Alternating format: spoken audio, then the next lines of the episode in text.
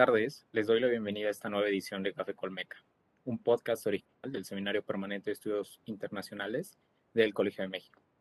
Mi nombre es Mario Rodríguez y hoy tendremos el honor de entrevistar a la doctora Elodie Van. La doctora Van es profesora investigadora del Centro de Estudios Internacionales del Colmex, doctora en Ciencia Política, con especialidad en Relaciones Internacionales por el Instituto de Estudios Políticos de París, Sciences Po, y previamente realizó estudios en ciencia política en el Instituto de Estudios Políticos de Lille. Y sus líneas de investigación son las relaciones sur-sur, América Latina en las Naciones Unidas y políticas exteriores latinoamericanas. Muchas gracias por acompañarnos hoy, doctora. Gracias a ustedes y a todo el equipo de CPI por la invitación a, a este número de Café con Meca. Em, quisiéramos iniciar eh, preguntándole un poco cuáles fueron los motivos que la llevaron a estudiar ciencia política y posteriormente especializarse en relaciones internacionales. Y en ese sentido, ¿por qué eligió el Instituto de Estudios Políticos de Lille y el Instituto de Estudios Políticos de París, respectivamente?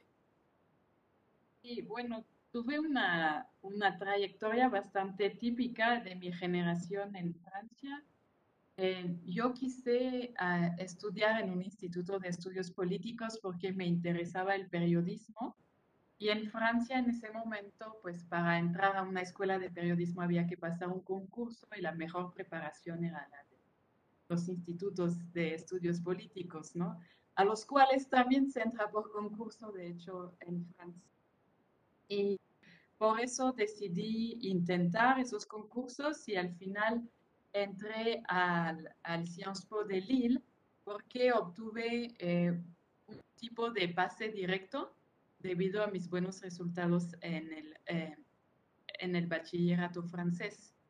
Eh, había presentado otros Sciences Po y la dinámica, digamos que la selección se hace en función también de lo que nos aconsejan los profesores cuando estamos preparándonos para esos concursos, ¿no? Entonces yo pues Lille no conocía el norte de Francia para nada donde estaba Lille, pero nos habían dicho que era un instituto muy dinámico, reciente y eh, con perspectivas de estudio muy interesantes. Entonces, buscamos varios y, ahí llegué a, estudiar eh, el equivalente de la licenciatura en Lille. Cuando yo entré no existía la carrera en relaciones internacionales en Lille. Entonces yo hice dos años de estudios de política, economía y sociedad, que realmente eran estudios, el eje más fuerte era la sociología. Y em, cuando estaba realizando mi año de estudio en el exterior, eh, mi año Erasmus, se abrió la sección de RI en Lille y entonces a mí me, me llamaba mucho la atención esas temáticas comencé a seguir cursos durante mi año de intercambio y postulé para reorientarme eh, para terminar mi diploma en Lille con la especialización en R. Y ahí, cuando vino la hora de buscar una maestría, eh, pues buscamos como, como cada quien varias opciones. Entonces, además de postular en Lille, pues también postulé a una maestría de investigación en eh, Relaciones Internacionales en, en, París, Ciencia Política, Relaciones Internacionales en Sciences Po París, porque incluían en el programa un viaje a Nueva York a la sede de la ONU y esto es, es lo que me llamaba muchísimo la atención porque me interesaban los temas multilaterales y toda la agenda de trabajo de la ONU. Entonces, postulé y me aceptaron, entré a la maestría y se canceló el viaje el año que entré a, esta, a, este programa, pero bueno, no me arrepiento porque ha sido una, una experiencia muy, muy interesante. Y de ahí, pues, seguí mis estudios de doctorado en, en la misma institución en París. Em, y en este sentido, eh, ¿cuáles fueron o cuáles considera usted que fueron las principales dificultades que enfrentó durante su formación? yo diría que fue lo que Pierre Bourdieu llamaba la violencia simbólica. Los estudios de ciencia política en, en Francia son muy elitistas, todavía es una tradición que sea así. Eh, y sí, o sea, sentir que hay códigos entre, eh, entre jóvenes que vienen de de entornos sociales diversos, ¿no? Y, entre los que forman parte de la élite económica, política e intelectual de Francia y códigos que las y los que no somos de ese entorno no tenemos cuando entramos a estudiar ciencia política. Entonces, por un lado, hay un desafío para entender las lógicas en las relaciones sociales. También hay un desafío para que nos acepten con nuestras diferencias, ¿no? Para decirlo de alguna manera. Y esto me ha costado mucho porque, eh, pues al igual que muchas y muchos de mis compañeros, no, no, quería, no quería abandonar lo que soy, renunciar a mis raíces y, y asimilarme para beneficiar mi integración, ¿no? Entonces, esto ha sido tal vez el mayor obstáculo, que es difícil de explicar, es, es, es un sentir, ¿no? Obviamente es una experiencia eh, subjetiva y, y, creo que esto ha sido un desafío grande y un aprendizaje también para mí, eh, que no ha borrado mi experiencia de estudios. A mí me encantaron mis estudios y eso no impidió que eh, hiciera amistades duraderas tanto con personas que no eran de, ese mundo elitista como con personas que sí formaban parte de ese mundo.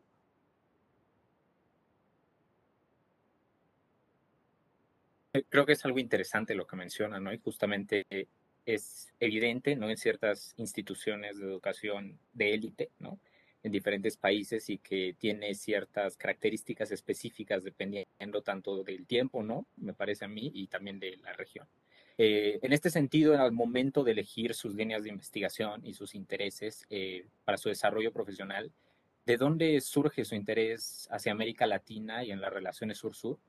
Y en este mismo sentido, ¿cuál fue su primer acercamiento a, a México y, y, al Colegio de México? ¿no? y, y cómo llega usted después a decidir eh, desarrollarse profesionalmente en esta institución. Y bueno, aquí hay, dos partes eh, que en mi caso están bastante separadas, el interés por, por, mi temática de investigación y mi llegada a México. Em, a mí me costó definir un tema de investigación. En, en, Francia, en la licenciatura es opcional realizar lo que allá se llama memoir, una tesina. Em, y yo en el momento de, la, de mis estudios en Lille no logré definir una temática que al mismo tiempo me llamaba la atención y era posible de realizar en el momento en el cual me encontraba de mis estudios. Entonces, em, tuve que proponer un proyecto de investigación para entrar a la maestría en París. Y me fui por la curiosidad, es decir, durante mi año de intercambio en, en España, y realicé mi intercambio en la Universidad de Granada, sí se cubrían más las noticias relacionadas con América Latina y me llamó muchísimo la atención un encuentro que vi en la televisión entre Hugo Chávez, que era el presidente de Venezuela, y el emir de Qatar. Y era un encuentro en el marco de la cumbre ASPA, América del Sur, Países Árabes, en 2005, tuvo lugar en Brasil y no entendía muy bien porque en mi formación nos enseñaban sobre el no alineamiento y todas, eh, varias iniciativas de los países del tercer mundo en el marco de la Guerra Fría, pero luego como que nos enseñaron que esto había caído y ya, ¿no? Entonces no entendía y decía, pues están pasando cosas interesantes. E hice una propuesta de de trabajo de investigación para la maestría sobre las relaciones entre América Latina y el mundo árabe-musulmán en ese momento con cuatro casos, ¿no? Era Brasil, Venezuela, Egipto e Irán. Porque me llamaba mucho a mí la atención el, el Medio Oriente también. y al desarrollar este primer trabajo durante la maestría, pues me di cuenta que la mayor parte de las iniciativas en el periodo reciente venían de los socios latinoamericanos y caribeños. Entonces, para el doctorado reorienté un poco mi investigación y propuse un proyecto que se concentraba en la, en la parte latinoamericana a partir de tres casos de estudios que fueron Brasil, Chile y Venezuela, tres países que compartían un cierto dinamismo en su política exterior hacia otros países en desarrollo que no fuesen regionales, ¿no? De otras regiones en, en desarrollo, de Asia, África y Medio Oriente, y al mismo tiempo tres países muy diferentes entre sí, ¿no? tanto en sus capacidades como en su manera de, eh, de llevar a cabo sus relaciones sur-sur, sus objetivos y etc. Entonces ahí es como eh, me especialicé más en América Latina, que seguir diplomados de especialización al inicio del doctorado, aprender portugués para poder eh, realizar mi doctorado. Bueno, hablaba español, pero no portugués al inicio. Y eh, eso explica cómo llegué a, a interesarme por eh, las relaciones internacionales de América Latina. En el transcurso de mi doctorado, pues descubrí que existía el Colegio de México, y sobre todo por mi tema de investigación, el Centro de Estudios de Asia y África, ¿no? que tenía publicaciones sobre relaciones eh, sur-sur o entre países del tercer mundo, eh, unos libros de los años 70, no, 80 y 90, y ahí pues identifiqué la institución, ¿no? Pero luego yo nunca vi México en el marco de mi investigación doctoral, porque pues no era un país que, que estudiaba.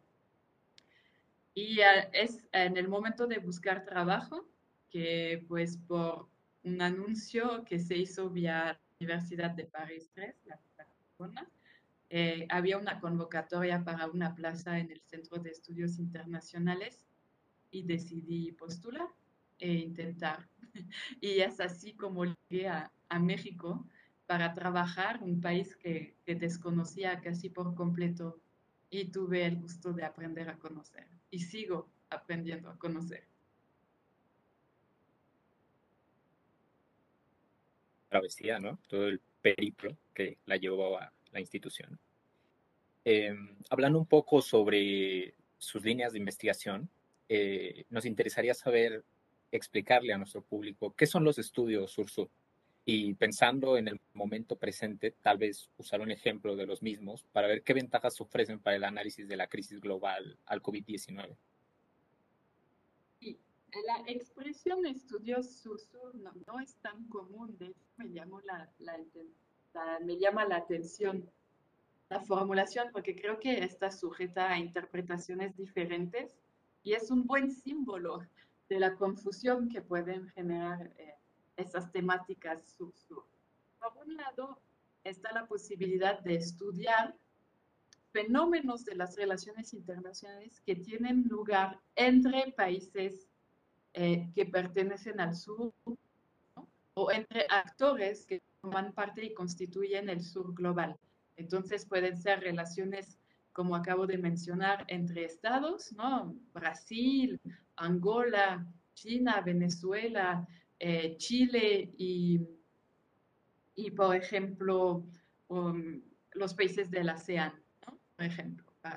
Pueden ser también lazos entre actores no gubernamentales. Hay muchos estudios sobre las diásporas presentes en América Latina de origen asiáticas, chinas, eh, coreanas en menor medida. También la diáspora árabe, que está compuesta de descendientes de libaneses, sirios, eh, palestinos, también en menor medida, dependiendo de, lo, de los casos, eh, y cómo eh, evolucionan esas diásporas en América Latina, cuáles son sus relaciones con sus países de origen, es otro eje.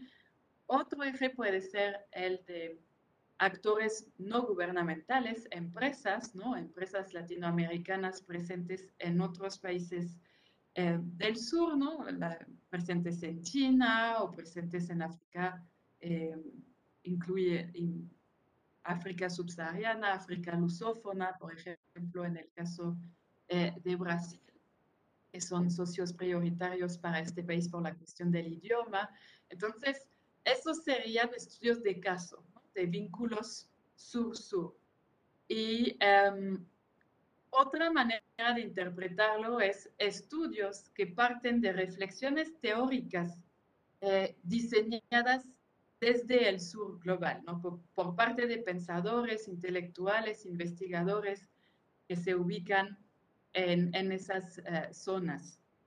Y ahí pues hay un montón de posibilidades que se ofrecen. Si lo de, no solo actualmente, sino también en perspectiva histórica, podemos mencionar el legado intelectual que existe desde América Latina para pensar el derecho internacional público o también eh, los pensadores de la dependencia que también han podido influir mucho en la manera de entender el mundo, ¿no? Y en ambos de esos casos, pues se puede haber temáticas muy interesantes para entender qué está pasando en el contexto eh, de la pandemia de COVID-19. Si pensamos en estudios de caso, podríamos ver las iniciativas de cooperación que existen entre los países en desarrollo, no solo de China hacia América Latina, sino en eh, diversos ámbitos, ¿no? Por ejemplo, varias monarquías del Golfo eh, otorgaron material médico a algunos países de América Latina en, el contexto, en los primeros momentos de lucha contra el virus y últimamente en el contexto de la producción de vacunas. No sé si han visto, pues hay trabajos recientes que están mostrando como varios países de América Latina y el Caribe están haciendo donaciones de vacunas a otros países, principalmente a sus vecinos, pero también a África y en menor medida a países asiáticos. Eh, y pues vamos a ir observando si también hay contratos de índole más lucrativo que pueden tener lugar. Esto es un estudio de caso. Desde la perspectiva más teórica, eh, podríamos pensar en eh, y, tuvimos un debate hace unos pocos días en el marco de Foro Internacional sobre esto, cómo eh, la, si observamos dónde se inventaron las vacunas, dónde se, produce, se producen y se han producido en masa, cómo la región latinoamericana se encuentra en una situación de dependencia tecnológica en la capacidad de crear vacunas rápidamente eficaces y en la capacidad de producirlas, eh, teniendo en cuenta que hay grandes diferencias entre los países de la región en esos términos, pero esas reflexiones, eh, la propuesta, las propuestas desde la dependencia pueden permitirnos entender o eh, interpretar la situación por la cual están pasando varios gobiernos de la región en pues, su dificultad para obtener suficientes dosis para poder vacunar a su población y alcanzar el nivel suficiente para poder neutralizar los efectos más dañinos del, virus ¿no? para la gente y la región. Eh, todo esto sin haber entrado en el debate de qué significa sur, ¿no? que es otra pregunta que obviamente no tiene una sola eh, respuesta. Gracias, creo que su perspectiva nos ilustra. Es un buen ejemplo ¿no? para entender cuál, cuáles pueden ser los aportes de, de este tipo de, de investigaciones. Eh, hay, existe una evidencia de ello, por ejemplo, ahora, ¿no? observado en la heterogeneidad de las recuperaciones ¿no? en diferentes países del mundo. Eh, usted mencionaba también a China y en ese sentido nos interesa a nosotros eh, en los últimos 20 años, ¿no? y considerando el ascenso del país asiático desde su perspectiva. Eh, considera que las relaciones de los países latinoamericanos, principalmente en materia comercial, se mantienen con Estados Unidos en la intensidad que habían tenido eh, previamente, o más bien se han diversificado. Eh, esto también considerando ¿no? que los países en desarrollo en América Latina ofrecen un mercado bastante atractivo para ciertos países con mucha capacidad ¿no? de préstamo y económica. manera general e histórica, el comercio exterior de eh, una inmensa mayoría de los países de la región presenta un perfil muy concentrado, tanto en el número de productos que se exportan como en el número de socios a los cuales estos productos, eh, bienes en particular, se exportan. Em, Teniendo esto en cuenta, en los últimos 20 años sí ha habido un fenómeno de desplazamiento debido al auge chino en la economía, eh, perdón, en la economía mundial. Eh, China hoy se ha convertido en el principal socio para las exportaciones de la, de la mayoría de los países de América del Sur. ¿no? Es el, y en eso sí ha desplazado a Estados Unidos. También se ha convertido en un importante socio para las importaciones. Eh, si no es el primer socio, es uno de los principales, ¿no? Entonces, sí, esto ha sido un cambio que, que no apareció de la nada a los, al inicio de los años 2000, ¿no? Que se puede comenzar a observar una tendencia al alza de esas relaciones comerciales en los años 90, eh, pero hay, un, hay una evolución drástica en los últimos 20 años. No solo esto llevó a desplazar a Estados Unidos, que obviamente esto ha ocurrido eh, para las exportaciones, sobre todo en muchos casos de América del Sur, sino que también ha provocado el desplazamiento de socios regionales. Es decir, que la interdependencia comercial regional, sobre todo en América del Sur, ha disminuido como efecto del auge de eh, los vínculos con China. Y eso explica en parte la crisis por la cual está pasando Mercosur, ¿no? el mercado común del sur, porque hay una menor interdependencia comercial entre los diferentes miembros de este bloque y esto se relaciona con, eh, con pues, la mayor eh, presencia de China en el comercio exterior de estos países. ¿no? Entonces, hay que entenderlo como un fenómeno más global que no solo tiene un impacto en las relaciones comerciales con Estados Unidos, sino también con otros socios regionales y, diría en menor medida, eh, de Europa.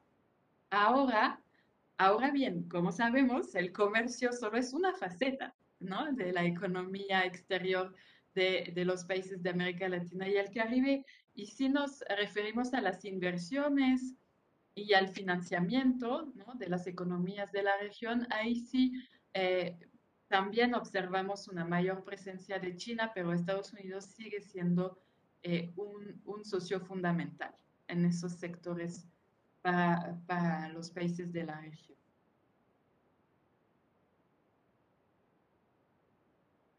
Pasando a otro tema eh, y hablando un poco, abordando esta última cuestión durante eh, años recientes sobre la crisis que experimenta el multilateralismo eh, y el estancamiento de las organizaciones de cooperación regionales.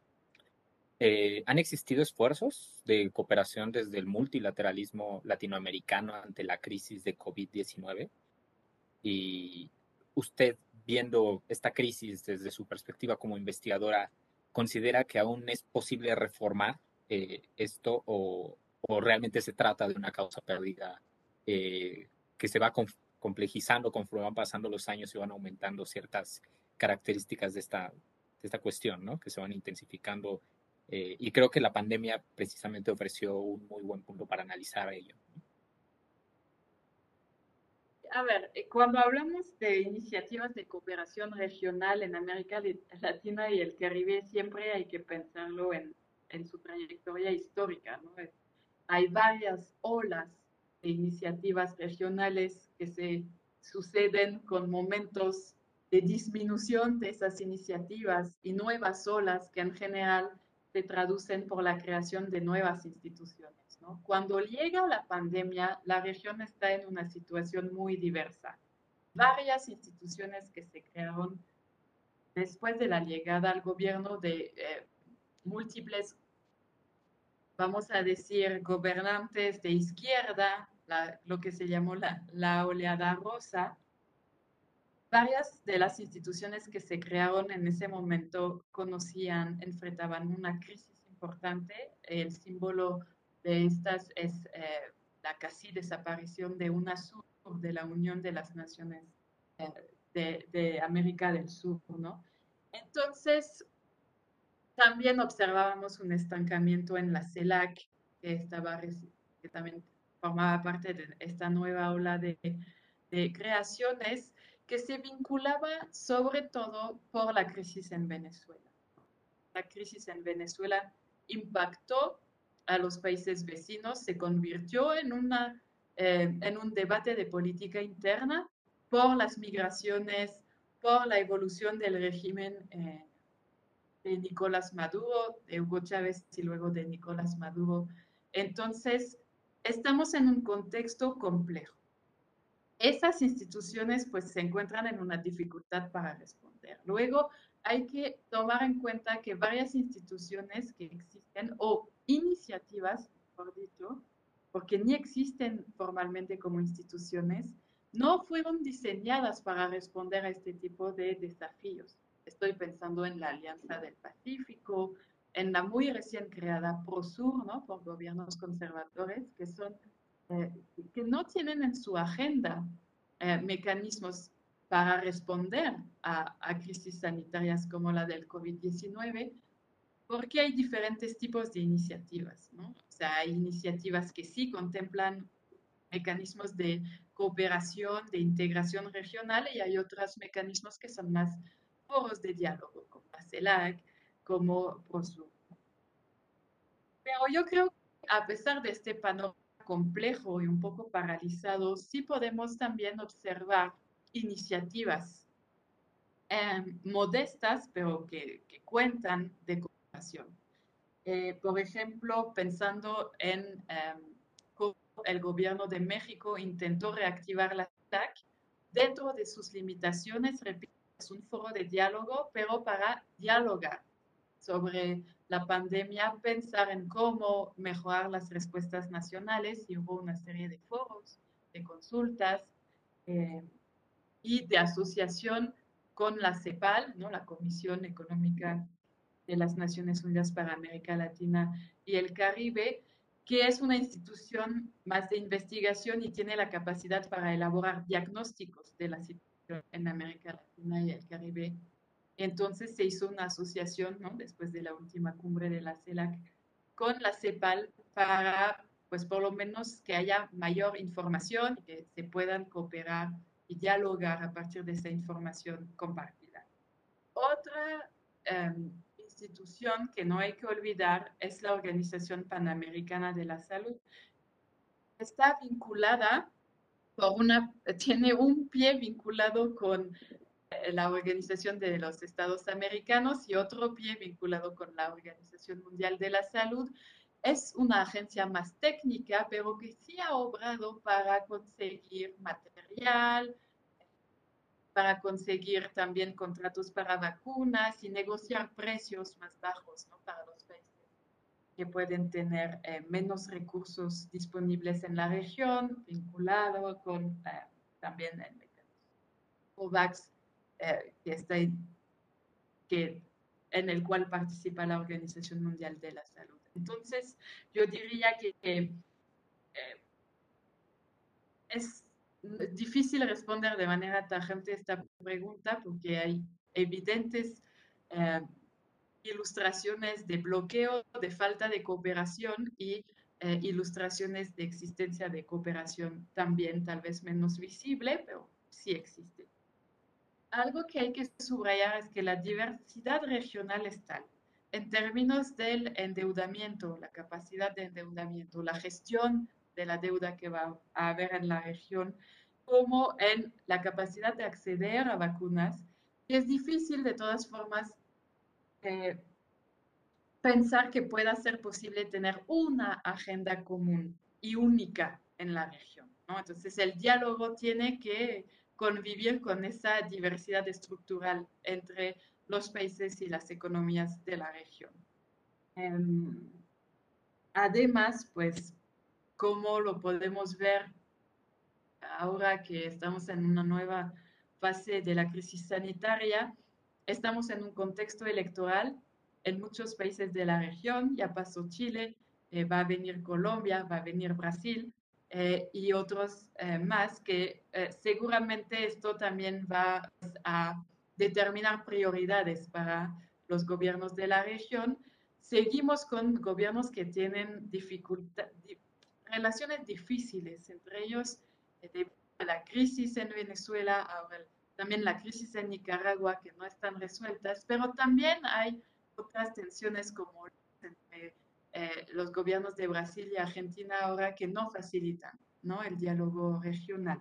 Pero bueno, no, si es una causa perdida, creo que no nos toca a nosotros desde la investigación decidirlo, sino que es, es la tarea de, de, los gobiernos de la región y intenté dar unos ejemplos para mostrar que parece haber disposición para intentar esa cooperación a pesar de que estemos en un contexto eh, con muchos desafíos para lograrla. Usted mencionaba también el tema de la deuda ¿no? y de los diferentes grados de apertura al diálogo que muestran algunos gobiernos. ¿no? Eh, además es un clima particular justo en el tema electoral y en el tema de la recuperación económica que ahora nos trae nuevas preocupaciones, ¿no? A las que ya antes teníamos, este tipo, por ejemplo, de la escalada inflacionaria que se viene enfrentando. Eh, hay diferentes posturas de qué hacer y cómo afrontarlo y dependen desde luego de los países, las regiones y las situaciones individuales de cada, de cada gobierno. Eh, en este sentido, ¿cuál, ¿cuál, ha sido la relación de los países latinoamericanos con eh, los organismos económicos internacionales? Bueno, yo creo que primero hay que subrayar que la cuestión de la deuda, desde una perspectiva eh, como internacionalista, cuando estudiamos la posición y em, el lugar de América Latina y el Caribe en el mundo, desde las independencias, ha sido un tema fundamental para entender la relación de América Latina y el Caribe con el resto del mundo. ¿no? Una temática no resuelta que ha pasado por diversos momentos y algunos de crisis muy agudas, la última que tenemos en la memoria a nivel regional siendo la de los años 80. Eh, esta cuestión de la deuda es doblemente problemática para los gobiernos de la región porque pues, significa una restricción en la capacidad de acción política por la falta de recursos disponibles y también significa mayores presiones políticas por parte de otros actores, otros gobiernos, eh, los financiadores, que no solo son gobiernos, pueden ser bancos, ahora pueden ser actores del mercado financiero, que, que quieren presionar ¿no? cuando hay tensiones para la solvencia de los compromisos financieros de los países de la región para garantizar el, el reembolso ¿no? de, de los préstamos o de los capitales eh, que eh, sirvieron a alimentar eh, el financiamiento de, de, los países de la región. La deuda entonces hay que entenderla en perspectiva histórica y también en perspectiva compleja. Muchas veces pensamos en la deuda pública, ¿no? E incluso la pública es diversa, puede ser el gobierno federal en un país como México, como Brasil, pero también puede ser las deudas, las deudas de, de, entidades locales, ¿no? Puede ser las deudas de las empresas públicas. Todo esto hay que tomarlo en cuenta y cada vez más, pues las deudas privadas de las empresas radicadas en, en los países de la región y con eh, em, la apertura al crédito que ha habido en muchos países de la región, también la deuda de los hogares, ¿no? que es un aspecto esencial, por ejemplo, en los países del norte, pero que no hay que olvidar, creo yo, que también puede ser un aspecto esencial en el futuro para entender cómo evoluciona la deuda latinoamericana que cada vez más se vincula con el mercado financiero, porque esa deuda múltiple se contrae también con actores múltiples ¿no? siendo otros estados, bancos públicos, bancos multilaterales, organismos eh, económicos internacionales, como mencionaste, y cada vez más el mercado financiero. ¿no? Entonces, todo esto, pues, creo que ilustra la complejidad de la situación para una temática que se va a convertir en algo muy importante en los próximos años para, para nuestra región. Por ejemplo, en marzo de 2021, la CEPAL publicó un estudio, un primer balance de eh, cómo iba la situación latinoamericana en este ámbito y lo que, que, observan es que hay un deterioro de la situación fiscal de los gobiernos eh, centrales latinoamericanos y caribeños generalizada, ¿no? con un endeudamiento que podría subir hasta al equivaler el 80% del Producto Interno Bruto en algunos casos. Lo que hace de América Latina y el Caribe la región más endeudada del mundo en desarrollo. Pues creo que aquí hay un tema que eh, va a ser muy importante que seguir para entender el desempeño económico y político de la región en los próximos años.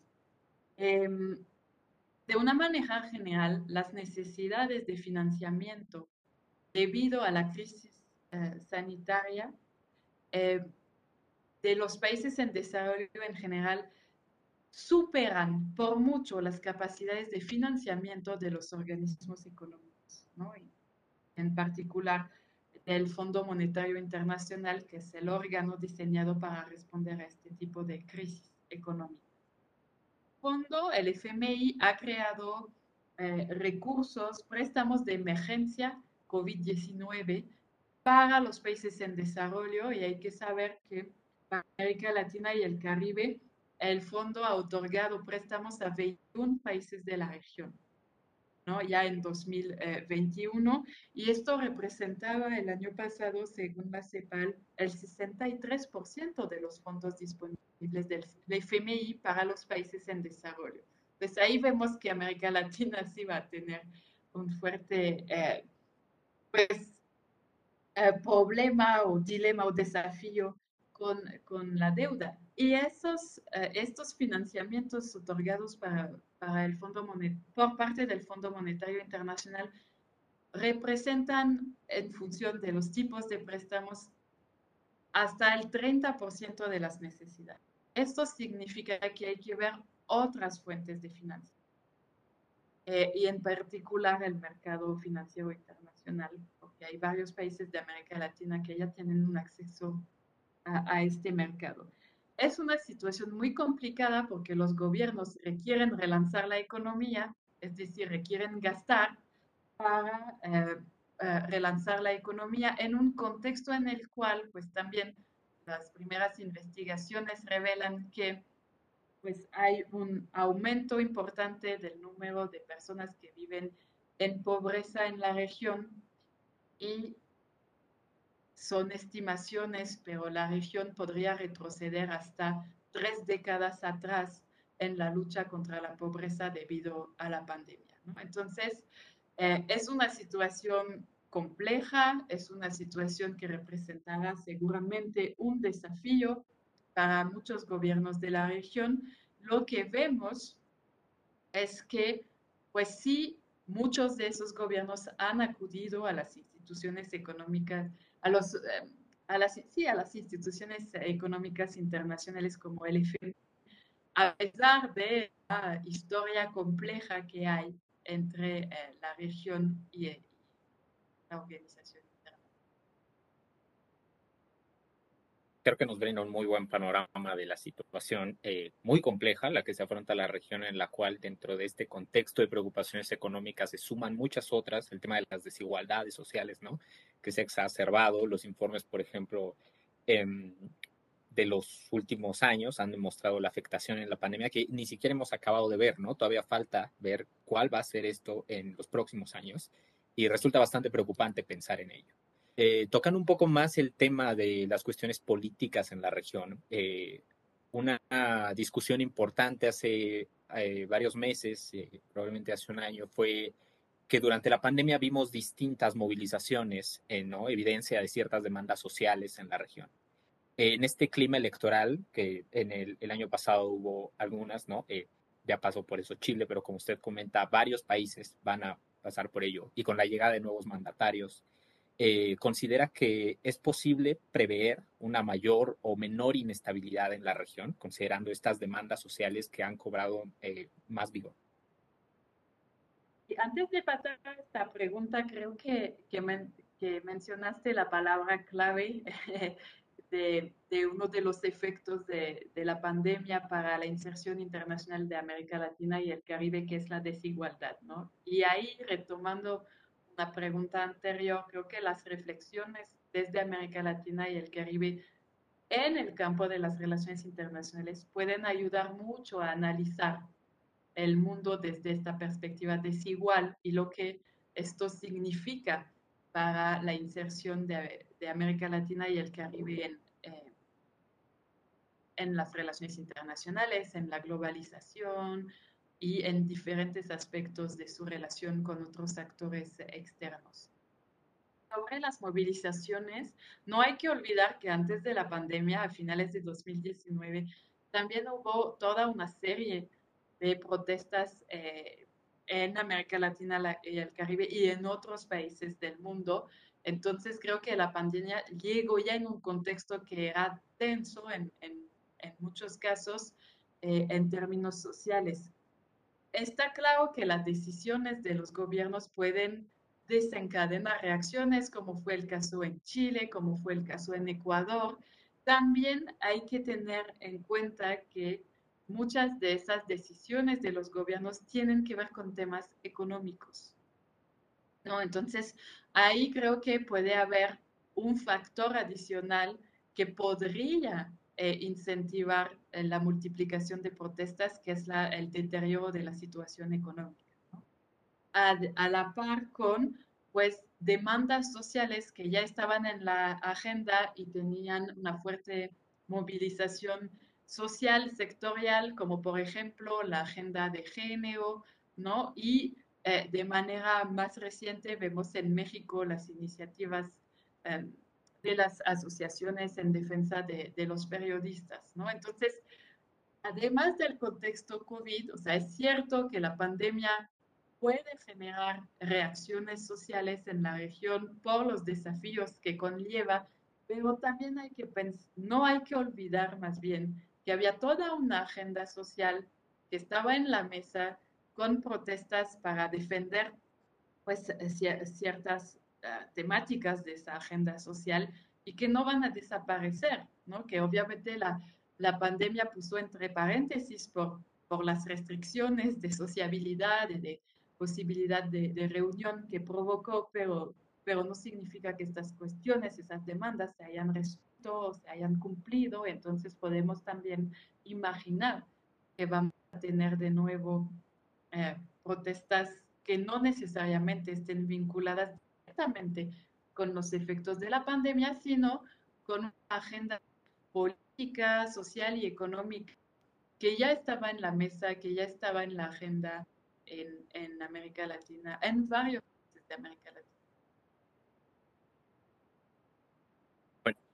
Doctora, le agradecemos mucho eh, haber dado tiempo para esta entrevista, habernos, ha sido un placer recibirle y un honor poder conversar. Eh, y llegamos al final de esta entrevista. Queremos agradecer a todo el equipo del CPI y de Café Colmeca, en especial a Bernardo Aguilar, a Reina diseño y a Jorge Gómez y Antonio Vázquez por la elaboración de la cortinilla. Los invitamos a mantenerse pendientes de nuestras próximas entrevistas y nuestros próximos invitados. Hasta luego. Muchas gracias.